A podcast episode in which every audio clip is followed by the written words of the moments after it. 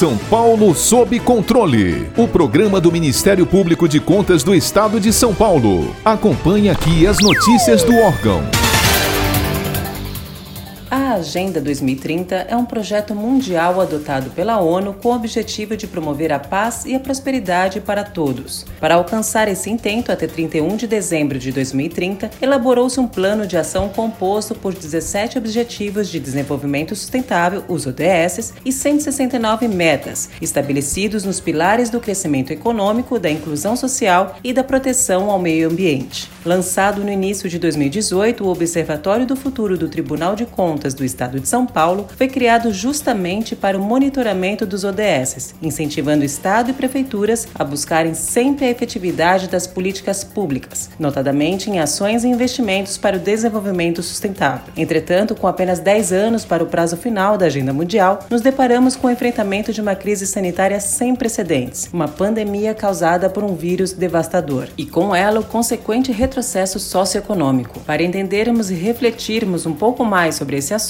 conversamos agora com o conselheiro do Tribunal de Contas do Estado de São Paulo, Sidney Stanislau Beraldo. Conselheiro, o senhor é o idealizador do Índice de Efetividade da Gestão Municipal, IEGM, adotado pelos tribunais de contas de todo o país, criado para a aferição da eficiência das políticas públicas aplicadas pelas prefeituras e a qualidade do gasto público. Inclusive, dos 17 ODS definidos, nove estão contemplados no IEGM. Para o conselheiro, no novo normal, como será a retomada do planejamento municipal com foco nas metas do desenvolvimento sustentável?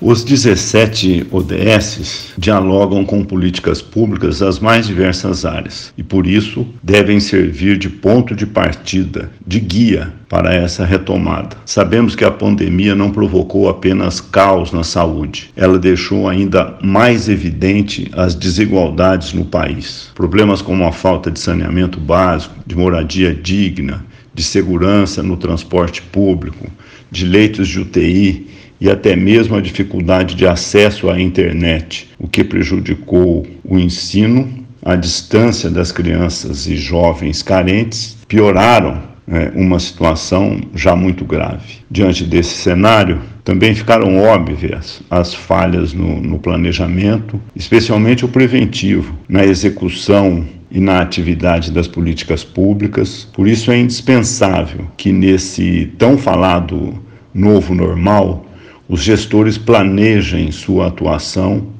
considerando os ODSs e as políticas públicas de forma integrada. A crise sanitária deixou essa necessidade muito clara, quando impactou ao mesmo tempo as áreas de saúde, da educação e do transporte, por exemplo. Então, só atuando de maneira coordenada vamos estar mais preparados para enfrentar novas turbulências. E isso deve ser feito o quanto antes, porque, segundo especialistas, outras epidemias virão. Na prática, o que os municípios precisam é definir prioridades a partir de metas vinculadas à realidade local. Também devem monitorar a concretização desses objetivos com indicadores que vão funcionar como ferramentas para corrigir eventuais falhas na execução do que foi planejado. O fato é que as trajetórias de desenvolvimento, não só das prefeituras, mas também dos países, serão afetadas no longo prazo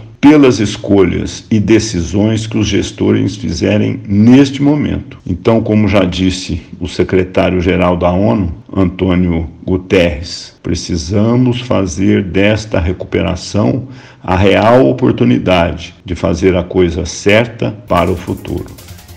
No documento intitulado Diretrizes das Nações Unidas para a Resposta Socioeconômica Imediata à Covid-19, a ONU fala do aumento necessário de estímulos fiscais e financeiros para fazer com que as políticas macroeconômicas trabalhem para os mais vulneráveis. O senhor acredita que será preciso pensar em um socorro fiscal específico para que municípios mais pobres possam sobreviver ao atual cenário?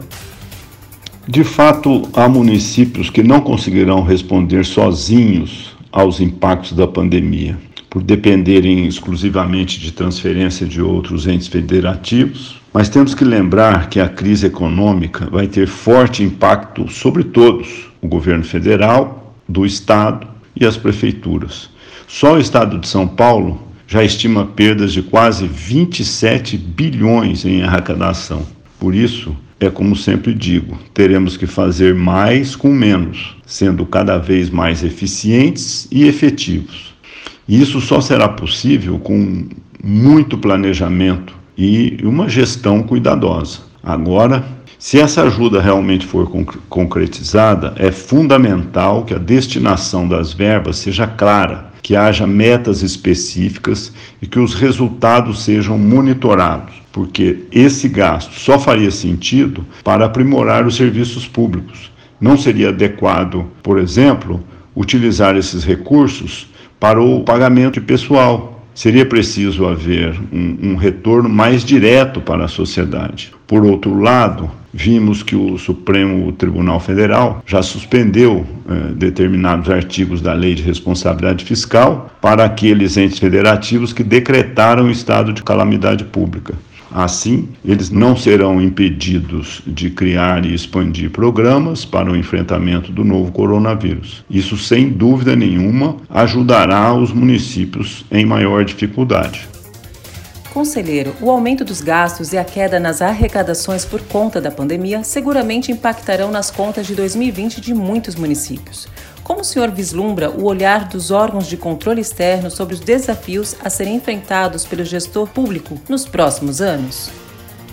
Os órgãos de controle, obviamente, estão cientes de tudo o que estamos passando e das dificuldades que ainda estão por vir. Mas o Tribunal de Contas de São Paulo estará alerta para combater uh, fraudes e impedir que o cenário de baixa arrecadação venha a se tornar uma desculpa para que os gestores deixem de cumprir as normas ou desperdicem os poucos recursos uh, que terão disponíveis. Nós temos um grande compromisso com a efetividade e queremos que as prefeituras apresentem bons resultados, correspondendo aos anseios da população, mesmo diante da crise. Porque isso é governar, é com um planejamento bastante sólido e compatível com a realidade do município, uma gestão responsável e um acompanhamento transparente da execução das políticas públicas. Essa tarefa ficará muito mais simples.